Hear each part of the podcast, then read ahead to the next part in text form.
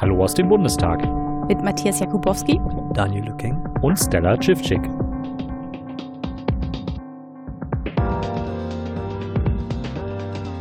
Ja, während Herr Jakubowski sich noch äh, darauf vorbereitet, hier jetzt gleich Rede und Antwort zu stehen, machen wir heute mit einer, ja, mit einem Novum die Folge auf. Wir haben heute eine Sitzungsunterbrechung, die dauert gut vier Stunden und haben unseren Podcast demnach auch zweigeteilt.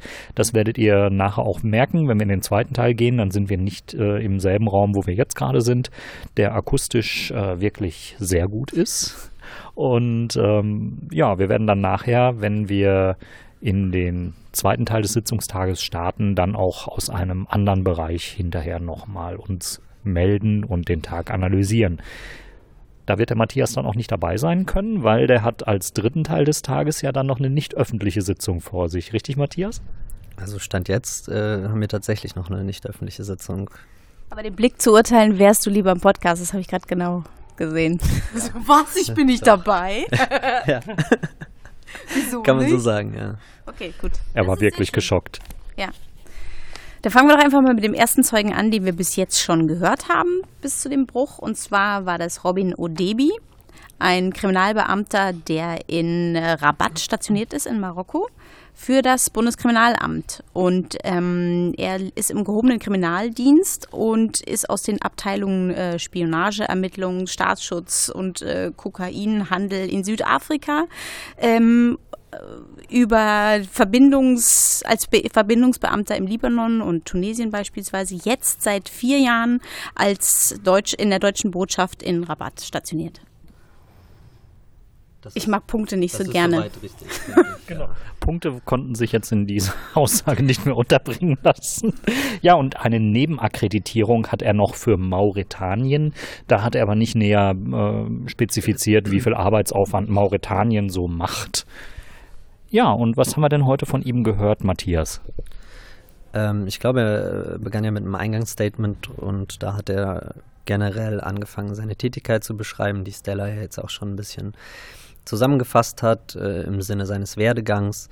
Und dann hat er angefangen, darüber zu sprechen, was er speziell in Bezug auf Marokko alles getan hat. Ja, und er hat, ähm, ich glaube, seinen Arbeitsumfang auch ziemlich genau erläutert. Er hat äh, uns Zahlen gegeben, wie viele Vorgänge er so hat und äh, auch eigentlich einen sehr guten Einblick gegeben, wie die Vorgänge bei ihm durchlaufen, was jetzt nicht wirklich auch sehr komplex gewesen ist, oder? Ja, er, äh, er redete von 500 operativen Vorgängen und sagte, dass ungefähr prozentual sich 65 Prozent davon mit islamistischem Terrorismus äh, beschäftigen. Der Rest war Rauschgift. Dritten Aspekt weiß ich nicht mehr. Auf jeden Fall dazu, bei 65 Prozent liegt der terroristische Teil, mit dem er sich beschäftigt. Und ähm, sagte, dass er als einziger ähm, Verbindungsbeamter die Schnittstelle zwischen Deutschland und Marokko darstellt. Ja, das sagte er. Ähm, bei den 500 operativen Vorgängen bezog er sich auf seine Zeit als Verbindungsbeamter in Rabat. Ähm, dazu kamen dann irgendwie noch so um die 250 ähm, Vorgänge, in denen er irgendwie in Ausbildungskontexten beschäftigt war, wenn ich das richtig verstanden habe. Genau, da sagt er, dass ähm, in Marokko ist er auch damit beschäftigt, aber ich meine noch, noch aktuell, ähm, mit äh, polizeilicher Ausbildung und da, das, darin beschäftigt er sich mit Trainings und ist im Expertenaustausch und ähm, beschäftigt oder, oder ähm, koordiniert bilaterale Treffen. Und falls ihr mal in Marokko gewesen seid und mit der deutschen Botschaft zu tun hattet, dann könntet ihr äh, Herrn Odebi auch begegnet sein, denn er hat es äh, so beschrieben, dass er eben auch nebenbei noch an der deutschen Botschaft eingesetzt ist. Also jetzt nicht hauptamtlich, aber da muss es wohl auch irgendwie einen äh, ja, regelmäßigen Besprechungs-, Verbindungsbedarf geben, Austauschbedarf. Und er ist auch nicht ganz der einzige Beamte, der dort eingesetzt ist, sondern der einzige nur vom BKA. Ähm, er hat nämlich in der Sitzung auch nochmal sehr deutlich gemacht, dass eigentlich die Schreiben, die bei ihm so eingehen, ähm, in Kopie auch immer an einen BND-Menschen gehen, an äh, den Local Resident, also jemand vom BND, der in Marokko auch wohnt Und insofern gibt es mindestens ähm, zwei Kanäle, die dann in Richtung äh, Deutschland, Richtung BKA und Richtung äh, gemeinsames Terrorabwehrzentrum auch äh, Informationen haben fließen lassen können. Genau, womit wir eigentlich beim Thema wären. Ähm, Hauptschwerpunkt der Vernehmung heute Morgen waren natürlich die vier Hinweise, die von den marokkanischen Behörden im Herbst 2016 in Richtung Deutschland gegangen sind. Und da sind wir dann auch dabei. Das ging eigentlich immer über mehrere Sicherheitsdienste oder zumindest über zwei und nicht nur über das BKA. Genau, und da äh, kommunizierte er mit der Berliner Abteilung äh, vom Staatsschutz Lagezentrum. Es gab vier Schreiben vom marokkanischen Geheimdienst, die im September und Oktober 2016 eintrafen und die der Zeuge an die Berliner Abteilung vom Staatsschutz Lagezentrum weitergeleitet hat. Ähm, er sagte noch auf Nachfrage, ähm, dass er aber von Berlin wiederum keine Antwort auf diese Schreiben erhalten hat. Das heißt, er weiß nicht, was mit diesen Informationen in Berlin gemacht worden ist. Genau, das sagte er. Ähm, man weiß ja grob, dass diese Informationen dann zu verschiedenen Behörden hier in Deutschland gekommen sind und dass diese Informationen auch in einer Sitzung des gemeinsamen Terrorabwehrzentrums diskutiert wurden, ähm, nämlich in der AG Operativer Informationsaustausch vom 2. November 2016. Was noch wichtig wäre, er sagte, dass die Informationen vom DGST gekommen sind. Das ist in Marokko der Inlandsgeheimdienst. Daneben gäbe es noch den Auslandsgeheimdienst ähm, DGSN. Die Informationen kamen aber in diesem Fall vom Inlandsgeheimdienst DGST. Und er hat versucht, äh, diesen ganzen Vorgang noch etwas einzuordnen ähm, im Vergleich zu allen anderen Vorgängen, die er so zu bearbeiten hatte und stellte es dann so dar, dass der ja leicht über Standard äh, gewesen sei, weil es üblicherweise so Udebi der Fall sei, er bekommt von einer Seite eine Informationsanfrage, leitet die dann entsprechend weiter, kriegt einen Rückläufer, leitet den zurück. Und ähm, das sei so der Standard in seiner Arbeit. 0815 hat er ihn beschrieben. Und der Fall des späteren Attentäters sei aber nicht so ganz 0815 gewesen, eben weil insgesamt vier Hinweise eingegangen sind. Und äh, dann gab es noch ein Telefonat. Und er hat sogar mit dem marokkanischen Partnerdienst noch ein Treffen gehabt äh, im Oktober 2000 16. Ähm, er konnte es nicht ganz genau datieren. Er meinte irgendwo zwischen dem 17. Oktober 2016 und dem 20. Oktober 2016, ähm, wo es dann um diese Hinweise wohl nochmal gegangen ist. Matthias, du bist schon ganz unruhig. Was kannst du uns dazu erzählen? Ich freue mich einfach schon, weil ich ja später was zu diesem Treffen erfahren werde in der nicht öffentlichen Sitzung. Das kann ich euch jetzt hier leider nicht mitteilen und auch später nicht, was da besprochen wird. Ähm, aber genau, es muss wohl ein Treffen gegeben haben. Das wollte er in der öffentlichen Sitzung jetzt nicht ähm, weiter ausführen, was da besprochen wurde. Ähm, die Schreiben selber, äh, die ja in relativ kurzer Abfolge kamen, enthielten verschiedene Hinweise. Also da gab es Hinweise zu, zu Örtlichkeiten, zu Personen, ähm, zu angeblichen Tätigkeiten dieser Personen. Und die kamen dann so gestaffelt hintereinander. Ja. Aber was jetzt Inhalt dieses Treffens war, werden wir später in der nicht öffentlichen Sitzung erfahren. Ja, und zur Qualität dieser Hinweise muss man auch noch äh, ein paar Anmerkungen machen. Die hat er für uns auch noch eingeordnet. Ähm, und da ist vor allen Dingen sehr auffällig, ähm, dass er damit konfrontiert wurde, dass der Verfassungsschutz gesagt hat, ja, die Marokkaner, die möchten sich nur wichtig machen, so bla bla. Ähm, das ist so Geltungsdrang, wenn die irgendwelche Hinweise machen. Und das war etwas, was Odebi nicht bestätigen konnte. Da hat auch Martina Renner ganz deutlich nachgehakt ähm, und mit ihm zusammen herausgearbeitet, dass die Hinweise des marokkanischen Geheimdienstes für gewöhnlich doch ernst genommen werden. Das ist für uns ein sehr wichtiger Punkt, deswegen wollten wir das unbedingt mit ihm nochmal besprechen und das hat auch wunderbar funktioniert, als ähm, wir dann äh, diesen Punkt hervorgehoben haben, ob denn solche Hinweise in der Regel ernst genommen werden oder äh, ob es so ist, wie das ähm, oder verschiedene Verfassungsschützer und Verfassungsschützerinnen hier schon gesagt haben im Ausschuss, dass man das nicht so ernst nehmen würde und irgendwie diese Hinweise erstmal weiter überprüfen wollte bei einem anderen Nachrichtendienst. Hm, das wäre so nicht der Fall. Ich glaube, er hat in der Situation hat er sogar gelacht, als äh, wir das geschildert haben und meinte dann oder sagte relativ eindeutig dann, ähm, dass das in der Regel schon sehr ernst genommen wird und dass es auch in der Vergangenheit und auch im Jahr 2016 wohl Situationen gegeben hat, in denen dann hier in der Bundesrepublik sehr schnell äh, auf Grundlage solcher Hinweise reagiert wurde. Und Martina Renner hat das durch ihre. Wir, wir bleiben heute einfach mal dabei, oder? Genau. Ähm, wir machen gerade einen kleinen Test, wie laut man denn jetzt die Glocke hört, die gerade eben zur namentlichen Abstimmung ruft. Das ist auch der Grund für die, für die längere Unterbrechung, weil jetzt einfach äh, sechs, sieben Abstimmungen am, am Stück sind en bloc. Ich höre uns gerade live, das ist total verrückt. so, jetzt bin ich wieder total verrückt, denn ich habe den Live-Ton jetzt auf dem Ohr. Also wir sitzen heute wirklich an einem Platz, wo die Glocke sich nicht so deutlich niederschlägt, dass man äh, jetzt den Podcast komplett unterbrechen müsste. Ähm, wir haben das versucht in der letzten Sitzung. Ähm, wir haben das versucht in der letzten Sitzung. Ähm, da war es einfach nicht möglich, äh, diese Glocke drin zu lassen. Es war einfach zu laut, aber heute versuchen wir das einfach mal. Ähm, wir waren bei den Hinweisen der Qualität und was Martina Renner ausgearbeitet hat.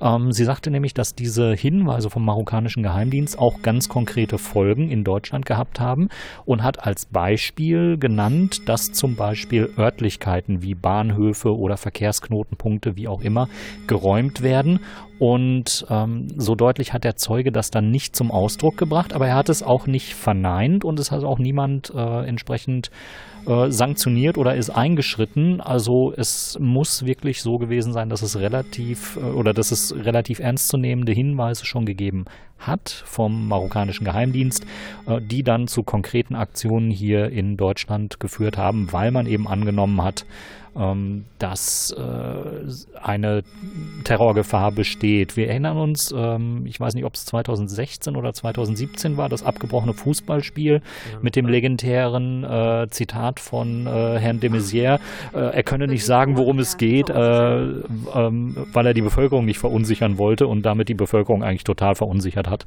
Ähm, also es wurde schon über relevante Dinge geredet und auch dieser marokkanische Geheimdienst ist hochgradig relevant in diesem Fall.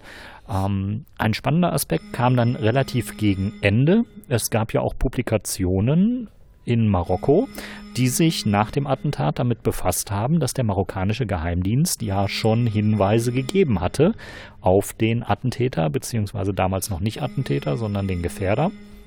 Ähm, Matthias, kannst du da nochmal ins Detail gehen? Ich glaube, du hast die Artikel besser vor Augen und äh, wo die erschienen sind und was da genau diskutiert wurde.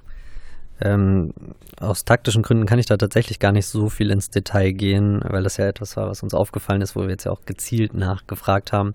Was man sagen kann, es war ein öffentlicher Zeitungsartikel ein, zwei Tage nach dem Anschlag, in dem eins zu eins die Hinweise wiedergegeben wurden, wie wir sie jetzt als Ausschuss auch in unseren teilweise eingestuften Unterlagen äh, bekommen haben. Und äh, man war da erstaunlich gut informiert, ähm, was dann bei uns den Verdacht erregt hat, dass äh, direkt aus den Sicherheitsbehörden diese Informationen an die Zeitung gegangen sind und dass das so wie so eine Auftragsarbeit mh, hm, dann niedergeschrieben wurde, weil man auf marokkanischer Seite anscheinend relativ sauer über die deutschen Sicherheitsbehörden war, weil man hatte vor dieser Person gewarnt und es ist nichts passiert.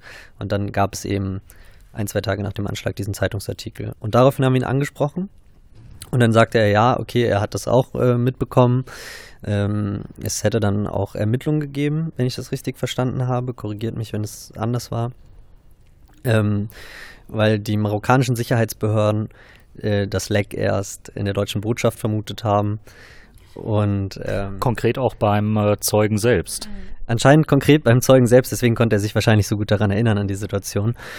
Mm, und äh, dann hat man das von deutscher Seite aus scheinbar widerlegen können oder glaubhaft widerlegen können. Das können wir jetzt alles nicht nachprüfen, weil über diese Vorgänge liegt uns nichts vor. Da gibt es ja einige Sachen, über die uns äh, oder einige Inhalte, über die er heute gesprochen hat, über die wir tatsächlich keine schriftlichen Aufzeichnungen haben. Und sowas da auch, ja. Äh, zu diesem Vorgang sagte er, dass ähm, im Zeitungsartikel zu entnehmen gewesen sei, dass es sich um eine äh, Quelle gehandelt hat aus äh, Kreisen des marokkanischen Geheimdienstes und dass das äh, dann erstmal zu internen Ermittlungen wohl geführt hat. Und äh, das sorgte für allgemeine Erheiterung im Saal, weil äh, er dann auch deutlich machen musste, dass er zu diesen internen Ermittlungen dann auch keinen Rückläufer bekommen hat, wo dieser Hinweis herkam. Jetzt haben wir noch eine weitere Person, über die wir in dem Zusammenhang, glaube ich, reden müssen, nämlich wieder Bilal Ben Ammar. Der war ja auch Thema, richtig? Ja, mh, wir kürzen ihn jetzt immer BBA ab. Also BBA war auch wieder Thema, das war aber auch gar nicht verwunderlich. Ähm, bei der Nachrichtenlage, wie wir sie in den letzten Wochen haben, hatten, wo ja genau gesagt wurde, okay, Bilal Ben Ammar habe für die marokkanischen Sicherheitsbehörden gearbeitet. Und äh, dann war klar, dass äh, die eine oder andere Fraktion das heute zum Thema machen wird. Und im Endeffekt haben dann alle Fraktionen tatsächlich auch in diese Richtung nachgefragt. Aber weitergekommen sind wir da nicht. Das hatten wir jetzt auch nicht erwartet, dass da irgendwas zu gerade in öffentlicher Sitzung zugesagt wird. Wir sind jetzt äh, so ein bisschen in einer gespannten Erwartungshaltung, weil er ja tatsächlich gesagt hat, er möchte sich dazu in nicht öffentlicher Sitzung noch äußern. Ähm, ich persönlich erwarte jetzt aber auch nicht, dass da großartig noch was rumkommen wird. Und wir halten fest, Bilal Benamar ist ja Tunesier, richtig? Und es gab wohl Hinweise vom tunesischen Geheimdienst an den marokkanischen Geheimdienst, beziehungsweise der marokkanische Geheimdienst hatte Erkenntnisse über einen Tunesier. Ähm, also irgendwas liegt da noch und das ist auch durch die Fragestellung präzisiert worden, dass da was liegen muss. Aber was genau, ähm, das, da haben wir uns nicht hin vorarbeiten können in der öffentlichen Sitzung, oder?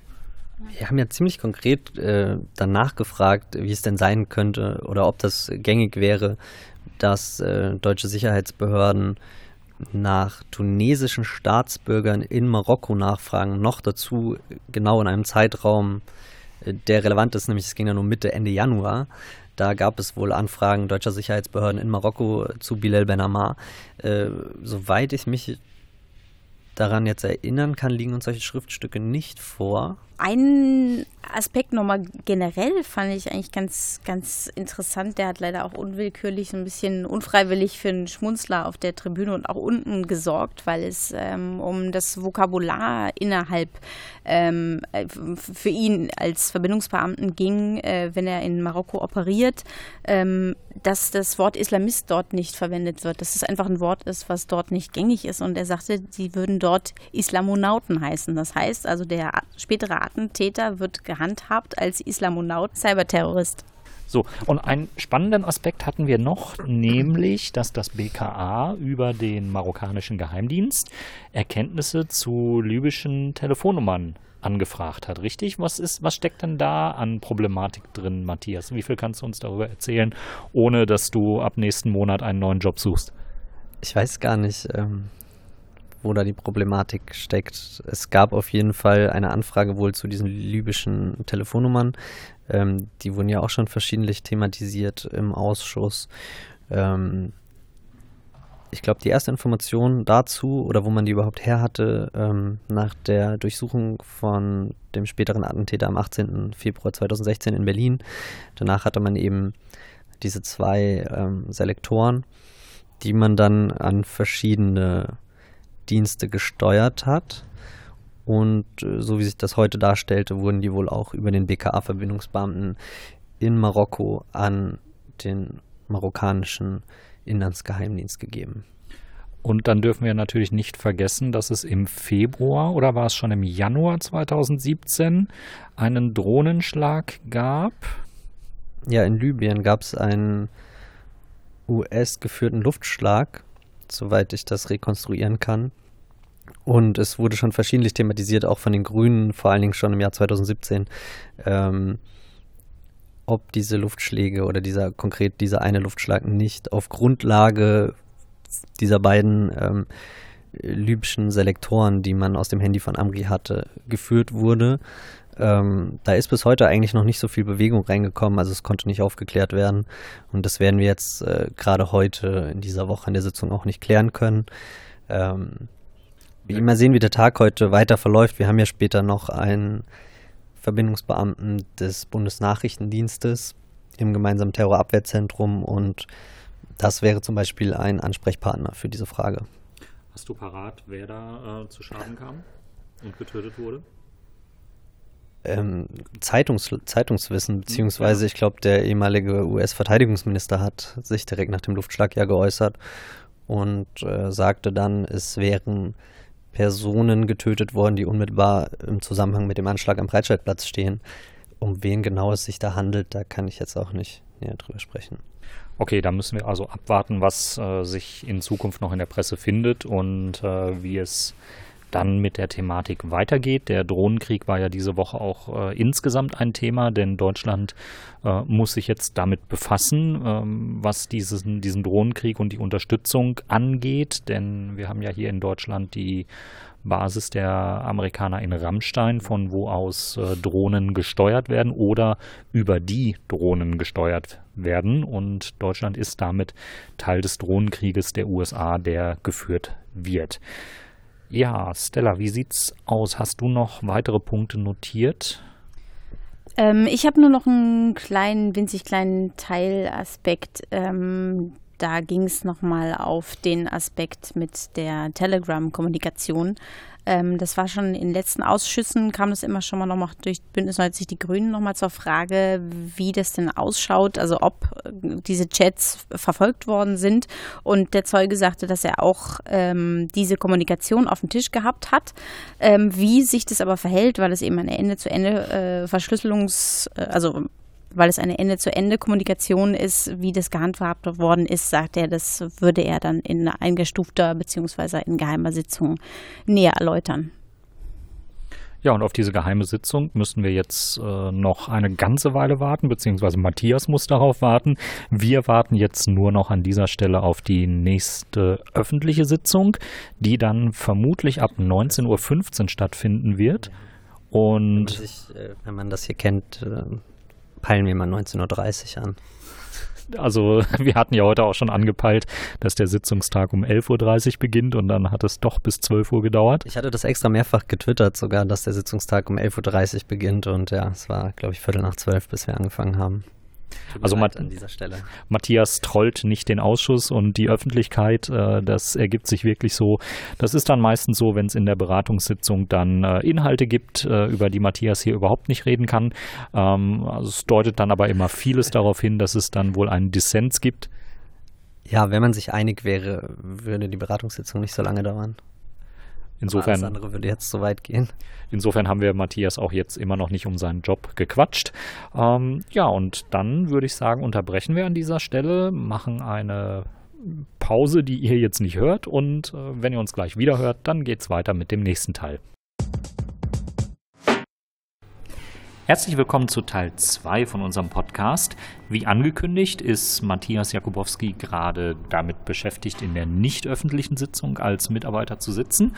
Und Stella und ich werden jetzt den zweiten öffentlichen Teil dieses Tages für euch noch kurz zusammenfassen während hinter uns die Sitzung weiterläuft. Wir haben jetzt 22.43 Uhr, aber es ist wenigstens schon klar, dass es heute keinen öffentlichen Sitzungsteil mehr geben wird. So, dann Stella, wie sah es denn aus? Wen hatten wir als zweiten Zeugen heute hier? Der zweite Zeuge war Martin Kurzhals vom BKA. Er war im GETAZ, dem gemeinsamen Terrorabwehrzentrum, der stellvertretende Referatsleiter und in dieser Position moderierte er zwischen den einzelnen Bundesbehörden und ähm, ja, moderierte, wie einzelne relevante Sachverhalte behandelt werden sollten, beziehungsweise eben ähm, die Kommunikation unter den Behörden miteinander. Ja, und wir haben ihn über weite Strecken dabei erlebt, wie er unter fachkundiger Anleitung der CDU und CSU, aber auch der SPD ein Bild geliefert hat, wie die Arbeit im GTAZ aussieht. Und das Bild war immer ein recht positives. Also man habe sich gegenseitig informiert, ähm, man habe Informationen ausgetauscht und in dieser Darstellung hat sich der Zeuge meiner Meinung nach dann auch ein bisschen verrannt, was dann später auch zum Ausdruck kam. Ja, bevor ich auf die Verstrickung näher eingehe, geht es erst einmal darum, was Herr Zeuge Kurzhals uns heute alles geschildert hat. Er war insgesamt an sechs Sitzungen des operativen Informationsaustausches beteiligt, die er moderiert hat. Also man stellt sich das so vor, dass dort alle Behörden entsprechend sitzen, die zum gemeinsamen Terrorabwehrzentrum gehören. Das sind die Landeskriminalämter, das sind die Verfassungsschutzämter aus den Ländern, das sind aber auch die Bundesbehörden in Form von BKA und in Form des äh, Bundesamtes für Verfassungsschutz und eben auch der BND. Und der Moderator hat die Aufgabe, die Sitzungen zu einem konkreten Ergebnis zu führen. Also dass nicht einfach nur festgehalten wird über diese oder jene Person, da gab es einen Dissens oder da hat man verschiedene oder unterschiedliche Einschätzungen. Er versucht halt am Ende dieses Tages oder am Ende des äh, Beratungstages und am Ende der Sitzung, die zwischen 15 Minuten und äh, mehreren Stunden dauern können, ein entsprechendes Ergebnis festzuhalten, auf das man sich untereinander geeinigt hat und das äh, ja eine gewisse Aussage enthält. Es kann natürlich auch sein, dass einzelne Behörden, so hat der Zeuge das ausgeführt, sich vielleicht nicht richtig berücksichtigt fühlen und die können dann hinterher auch noch die Protokolle entsprechend ändern lassen, wenn es denn Informationen betrifft, die man in den Protokollen haben wollte. Es ist bei diesen Sitzungen eben auch so, dass gewisse Informationen nicht verschriftlicht werden, weil man eben nicht möchte, dass die sich noch weiter verbreiten. Ähm, so hat das der Zeuge geschildert und dann redet man eben nur darüber. Insgesamt hat er etwas beschrieben beim gemeinsamen Terrorabwehrzentrum, was als sehr gut funktionierend aussah. Und Stella, ich weiß nicht, hatten wir den Eindruck bei anderen Sitzungen auch so? Ähm, hatten wir daher nicht, weil da eigentlich immer das Problem war, dass es äh, formuliert worden ist, dass es immer nur ein, ein Abschluss gibt, aber eben kein stenografisches Protokoll, wie das zum Beispiel hier im Ausschuss der Fall ist. Und deswegen immer nur Quintessenzen zusammengefasst werden. Und wir hatten auch eine Verbindungsbeamtin vom BFV da, die eher äh, organisatorische äh, Rollen übernommen hat und ähm, Platzkarten angerichtet hat. Und daher war dieser Zeuge deutlich mehr in der Materie drin war aber, fand ich, auch eher ähm, in der Ausführung eher sehr in diesem ähm, exemplarisch generell beschreibenden Ablauf des, äh, des GTATs und fand ich nicht wirklich an einem bestimmten Fallbeispiel beschreibend. Also ich, ich, hatte jetzt nicht das Gefühl, dass da ähm, bei rumgekommen ist, dass tatsächlich ein Austausch zwischen den Behörden rumkommt. Also dass, dass wirklich gesagt wird, wir haben den und den und den auf dem Schirm, wie steht ihr dazu, wie können wir uns einander zuarbeiten, sondern dass das eigentlich nur so ein, jeder sagt der Reihe nach hat, was er hat, aber dass das daraufhin, sagt er auch wieder, das wäre nicht, sagt er auch, es war nicht in seinem ähm, Bereich, die Information auszuwerten, sondern einfach nur ähm, zu Protokoll zu nehmen. Ja, was mir noch aufgefallen ist und was auch rund um den Ausschuss ein Thema war, war die Stellenbesetzung. Ähm, da fiel nämlich auf, dass vom Verfassungsschutz eine Beamtin des gehobenen Dienstes entsendet worden ist und der heutige Zeuge, der Herr Kurzhals, der gehört zum höheren Dienst. Also kann man sagen, dass zwei Bundesbehörden, die eigentlich auf einer sehr ähnlichen Relevanzebene angesiedelt sind, dem gemeinsamen Terrorabwehrzentrum und dem dort zu besetzenden Posten, ähm, auch ganz unterschiedliche Dotierungen beimessen mhm. und ganz unterschiedliches Personal entsenden. Die Sitzung selbst haben auch Mitarbeiter uns gegenüber heute so als ähm, Hausaufgaben für die Abgeordneten beschrieben. Einfach um äh, in Erfahrung zu bringen, wie arbeitet eigentlich das gemeinsame Terrorabwehrzentrum. Und ich wundere mich so ein bisschen, dass man diese Art von Erklärung und Erläuterung nicht zum Beispiel durch einen unabhängigen Experten machen lässt, der sich die Arbeit des gemeinsamen Terrorabwehrzentrums anguckt über eine längere Zeit und dann auch entsprechend gegenüber den Obleuten darstellt. Ja, man nimmt momentan einfach zwei Zeugen, die eine vom BFV, die andere, den anderen vom BKA und äh, spricht darüber, was im GTAZ passiert. Und die Frage ist halt, was sagt denn ein dritter Zeuge, den man eventuell auch zu, zum gleichen Arbeitsgebiet befragt? Welches Bild ergibt sich dann? Kurzhals hat heute ein Idealbild quasi geliefert, vertrauensvolle Zusammenarbeit aller Behörden untereinander. Jeder war über alles informiert und da ist er dann auch so ein bisschen ja. drüber gestolpert. Ja, bewerten Sie sich mal selbst. Ja, natürlich. Das ist ähm, subjektiver geht es eigentlich nicht.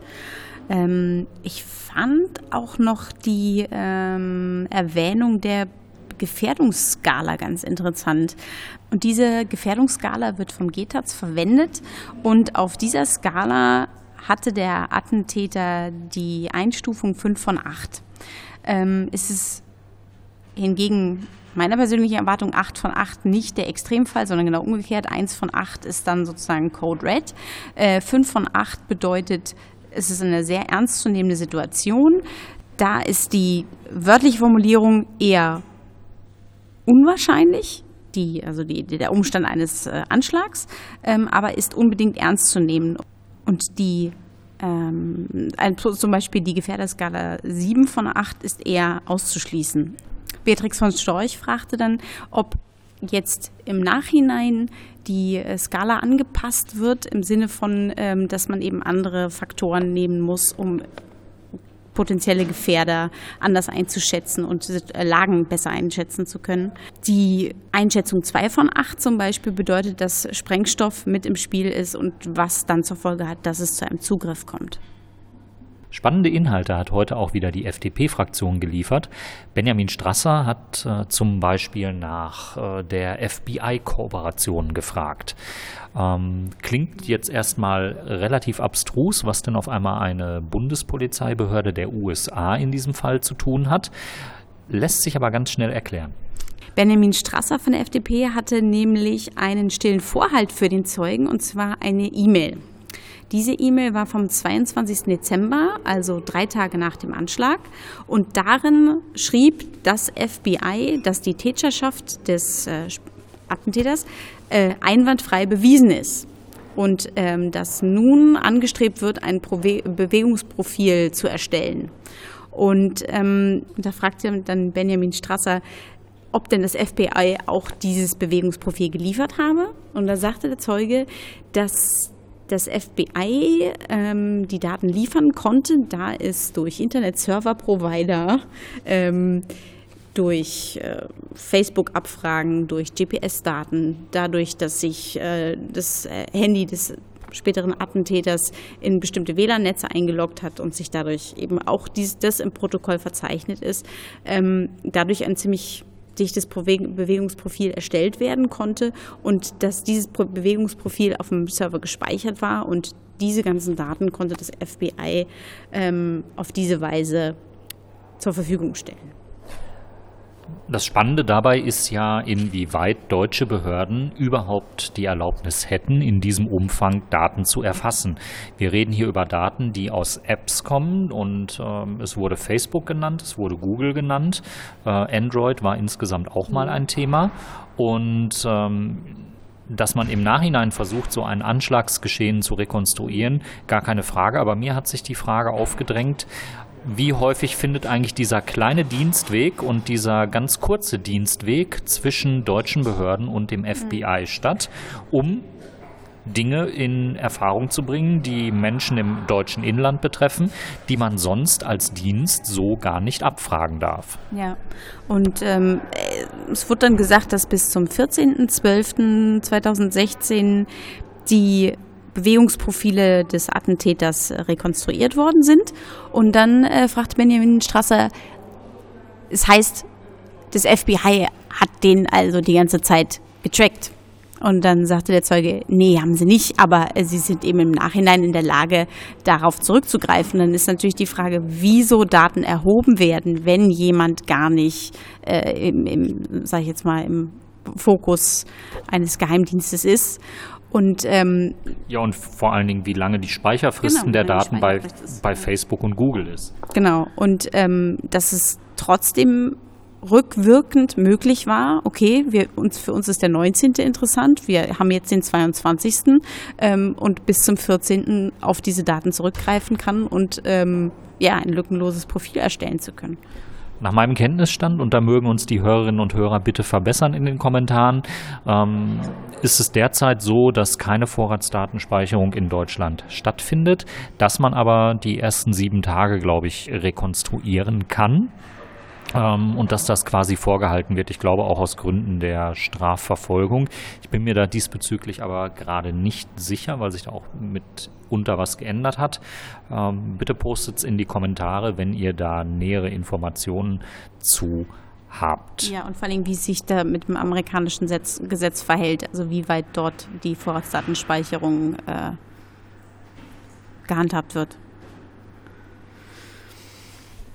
Ja, und dann kommen wir zu dem großen Punkt, den Konstantin von Notz mit äh, Irene Michalic äh, zusammen bewegt hat.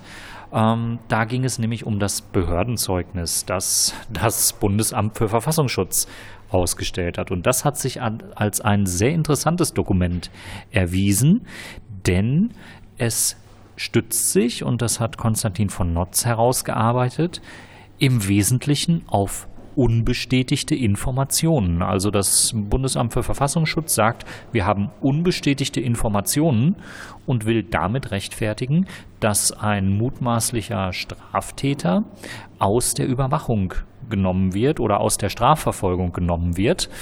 Ähm, und da kam der Zeuge an, in seiner Aussage heute wirklich, wirklich ins Schwimmen. Hm. Ja, weil es darum ging, dass das Behördenzeugnis eben zum Quellenschutz, ähm, also eben, dass das die Methode des Behördenzeugnisses vom BFV gewählt worden ist, um die äh, potenzielle Quellen zu schützen. Ähm, aber die Frage war, vor wem die denn geschützt werden müssen, weil die weiterreichenden Informationen waren allen bekannt, die sich im GTAZ befunden haben. Also dann war eben die Frage, wenn das alle wissen, wen müssen wir dann vor wem schützen? Und dann, nachdem das mehrere Male im Ausschuss so hin und her ging und der Zeuge keine richtige Erklärung liefern konnte, ähm, er hat eigentlich sehr wortreich wenig bis gar nichts zu diesem Sachverhalt beitragen können, ähm, schritt dann Armin Schuster ein und zitierte aus einem offen verfügbaren Bericht, äh, dass eben der Zweck dieses Behördenzeugnisses gewesen sei, zu verhindern, dass die Generalbundesanwaltschaft ähm, in ein Verfahren einsteigt, was eben diese Quelle ähm, betrifft. Und ähm, das war auch der Punkt, an dem wir mit dem Ausschusstag heute mehr oder weniger ans Ende kamen und an dem dann auch nicht mehr richtig nachgefragt werden konnte. Wir haben derzeit den Stand, dass Herr Kurzhals mit Sicherheit nochmal als Zeuge gehört werden wird, auch in öffentlicher Sitzung, weil die Fragen wohl bisher nicht erschöpft sind. Und ähm, ja, dieses, dieses Behördenzeugnis hat sich auf jeden Fall äh, nochmal als äh, eine komplexe Materie erwiesen, komplex dahingehend, dass eben keine wesentliche Erklärung innerhalb der, des G-Tatzes gegeben werden konnte, warum dieses Behördenzeugnis vonnöten gewesen ist. Und da frage ich mich schon, wenn Behörden zusammensitzen, die Schutzmaßnahmen kennen, die untereinander wissen, welche Befugnisse sie haben, warum sie dann in so einem Fall gar nicht herleiten können, warum denn jetzt so ein Behördenzeugnis nötig gewesen ist. Und damit wir den Begriff Behördenzeugnis nochmal quasi ein bisschen mehr auf den Punkt bringen. Auch das hat Konstantin von Notz übernommen. Er sagt, mit dem Behördenzeugnis hat der Präsident des Bundesamtes für Verfassungsschutz, damals Hans-Georg Maaßen, quasi die Verantwortung für alles übernommen, was passiert, wenn eben diese Person, für die dieses Behördenzeugnis erstellt wurde, dann doch straffällig wird. Also es wird Strafverfolgung erst einmal unterbunden, weil eine Behörde sagt, wir haben da ein übergeordnetes Ziel, deswegen dieses Behördenzeugnis. Und jetzt kam es während dem Bestehen dieses Behördenzeugnisses auch zu einem Anschlag. Und das werden spannende Fragen sein, die Hans-Georg Maaßen dann wohl hier auch im Ausschuss beantworten muss, wenn er dann irgendwann geladen wird. Ja, und ein wirklich durchwachsener Tag mit vielen Unterbrechungen hatte dann heute noch eine auch relativ ungewöhnliche Unterbrechung, auch ziemlich gegen Ende. Stella, was ist denn da noch vorgefallen? Gegen 22 Uhr, meine ich, war das ungefähr, hat äh, Benjamin Strasser nochmal gesagt, dass er gerne nochmal in eine Beratungssitzung gehen würde. Und äh, das hatte für uns zur Folge, dass wir ungefähr zehn Minuten nochmal rausgehen mussten. Also alle, alle äh, Zuschauer mussten den Raum verlassen. Und auch der Zeuge, der zu diesem Zeitpunkt dort gesessen hat, äh, Herrn Kurz, Herr Kurzhals. Und als wir zurückkamen in den Raum, stellten wir fest, dass auf der Regierungsbank ein Platz leer war. ähm, ja, beziehungsweise der Herr Diel wieder zurückkommen musste, der eigentlich vom Kanzleramt äh, abgestellt war und äh, jetzt schon nicht mehr vor Ort war. Und er wurde eben vertreten durch eine andere Person und die Person war danach aber auch nicht mehr im Raum. Und äh, wir haben das zwischendurch die, ähm, die, die Obleute gefragt und ich glaube, äh, Herr Özdemir war es, der es uns äh, auf dem Weg hoch in den Saal wieder äh, nochmal so kurz mitgeteilt hat. Der sagte, ja, Sie werden das ja gleich sehen, da fehlt jemand. Ähm, ja, und es fehlte dann jemand. Also den einzigen, den ich ausmachen konnte, der war vom Kanzleramt. Ich weiß nicht, ob das diese Person gewesen ist, die da Herrn Diel kurzfristig vertreten hat. Also da möchte ich jetzt nicht spekulieren, ähm, was da der genaue Hintergrund ist. Aber ganz offensichtlich äh, hat es mit irgendeiner Personalsituation im Ausschuss äh, bei der Regierungsbank äh, zu tun gehabt. Aber das erinnert mich auch äh, stark an eine Frau H Hamann, glaube ich. hm. So, zurück zum Zeugen Kurzhals. Was hast du noch, Daniel? Ja, ich muss sagen, es war äh, schwierig, mitunter den langwierigen Ausführungen des Zeugen zu folgen.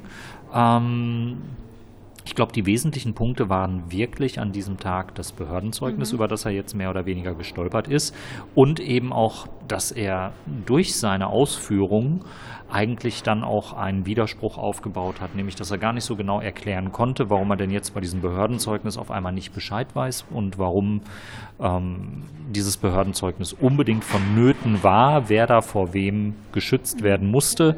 Ähm, diese Behördenzeugnisse kommen jetzt auch nicht so häufig vor ähm, und auch schon gar nicht, dass äh, ein Bundesamt für Verfassungsschutz ganz plötzlich für einen Zeugen bürgt, wenn es denn sich um einen reinen Polizeifall handelt, wie auch Herr Maaßen vom Bundesamt für Verfassungsschutz, als er noch Präsident war, ständig in die Presse gegeben hat. Also es ist nicht geklärt worden, warum Herr Maaßen ähm, dieses Verfahren quasi an sich gezogen hat. Ähm, auch das hat äh, Konstantin von Notz ausgeführt. Es wäre ja nur logisch, wenn jemand so ein Behördenzeugnis ausstellt, dass diese Behörde dann auch äh, federführend ist in den Ermittlungen gegen die jeweilige Person, gegen den jeweiligen äh, Verdächtigen. Und äh, da ist noch einiges zu klären, was uns der Ausschuss heute nicht bringen konnte. Ähm, auch in diesem Ausschuss kam die Gruppe Lacrima nochmal zur Sprache. Ähm, daran ging es nochmal um die Frage, ähm, diese Gruppe hatte im Herbst 2016 ähm, koordinierte Anschläge geplant und Niema Movasat von den Linken ähm, sagte, das war jetzt eine Person, die ich persönlich noch nicht gehört hatte, Clement Bauer, ähm, der auch zu dieser Gruppe gehörte, der nach Frankreich geflohen ist und auch kurze Zeit später in Frankreich verhaftet worden ist. Ob diese Person dem Zeugen etwas sagt und er sagte nein, aber auf jeden Fall ist Clement Bauer auch eine weitere Person, die wir wahrscheinlich noch nochmal öfter im Ausschuss hören werden. Und einen spannenden Vorhalt hatten wir heute auch noch äh, initiiert durch die äh, FDP-Fraktion und durch Benjamin Strasser. Da ging es nämlich um ein Dokument, aus dem hervorging, dass der BND am 21.12.2016 in einer Mail ähm, von Erkenntnissen berichtet hat, dass eben der Attentäter seit 2012 überwacht wurde und 2012 einen Einreiseversuch in die Türkei gemacht hat und das gleiche 2015 auch nochmal versucht hatte. Wir haben also jetzt eine weitere Bundesbehörde, nämlich den BND, die schon sehr lange Erkenntnisse hat, die bei diesem Attentäter, späteren Attentäter sehr weit zurückreichen, zum Teil bis in das Jahr 2012. Und da wird auch der BND erklären müssen, ähm, zu welchem Zeitpunkt diese Informationen zustande gekommen sind und in der Behörde gewesen sind und in welchem, ja, in, in welchem Rahmen die gesammelt worden sind. Und wir haben ja in der Sonderfolge zusammen mit Matthias Jakubowski schon einen kleinen Ausblick gewagt und darauf hingewiesen, dass es bei dem späteren Attentäter ja nicht um ein rein deutsches Geschehen geht, sondern dass wir nicht nur sein Herkunftsland äh, als Thematik haben, äh, sondern auch Länder, europäische Länder, in denen er sich aufgehalten hat. Äh, dazu zählt Italien, wo er eine Haftstrafe abgesessen hat. Griechenland ist auch dabei. Er hat ähm, auch Reisen angetreten von Deutschland in Richtung Schweiz, die dann aber unterbrochen wurde, mindestens eine Reise. Und äh, insofern ist das Ganze ein sehr internationales Thema und eben kein rein deutscher Polizeifall. Und es wird spannend, ähm, mit anzusehen, ob der Ausschuss es schaffen wird, die Informationen vor allen Dingen zu den Auslandsaufenthalten beziehungsweise zu den Erkenntnissen ausländischer Nachrichtendienste hier in öffentlicher Sitzung zu präsentieren. Das ist nämlich der Punkt, in dem sich ähm, ausländische Nachrichtendienste immer recht schwer tun. Ähm, sie geben ihre Informationen nicht preis, schon gar nicht an Dritte und schon gar nicht in die Öffentlichkeit. Und dann müssen wir uns fragen, wie viel Aufklärung hier eigentlich noch möglich ist, wenn die wesentlichen Teile, die nämlich mit einem Ausland verknüpft sind, hier im Ausschuss ja nur unter erschwerten Bedingungen oder eben gar nicht öffentlich behandelt werden können. Damit sind wir jetzt mit dem öffentlichen Sitzungsteil durch. Die Abgeordneten sitzen immer noch in der geheimen Sitzung mit Herrn Debi. Und äh, da der BND-Zeuge RW abgeladen worden ist, ist dann im Anschluss an diese geheime Sitzung auch für die Abgeordneten Schluss. Jetzt ist eigentlich ein guter Zeitpunkt, uns schon mal zu bedanken. Und wir haben die ersten Spenden erhalten, was uns sehr, sehr gefreut hat. Und ähm, freuen uns auch über weitere Spenden. Und die nächste Sitzung ist am 4. April, das heißt, ihr hört uns wieder am 5. Und damit verabschieden wir uns aus dem Bundestag und sagen gute Tschüss Nacht aus dem Bundestag. damit sagen wir, wir sind richtig durch, richtig durch. und äh, froh, genau. dass dieser Tag heute endet und sagen Tschüss. Tschüss.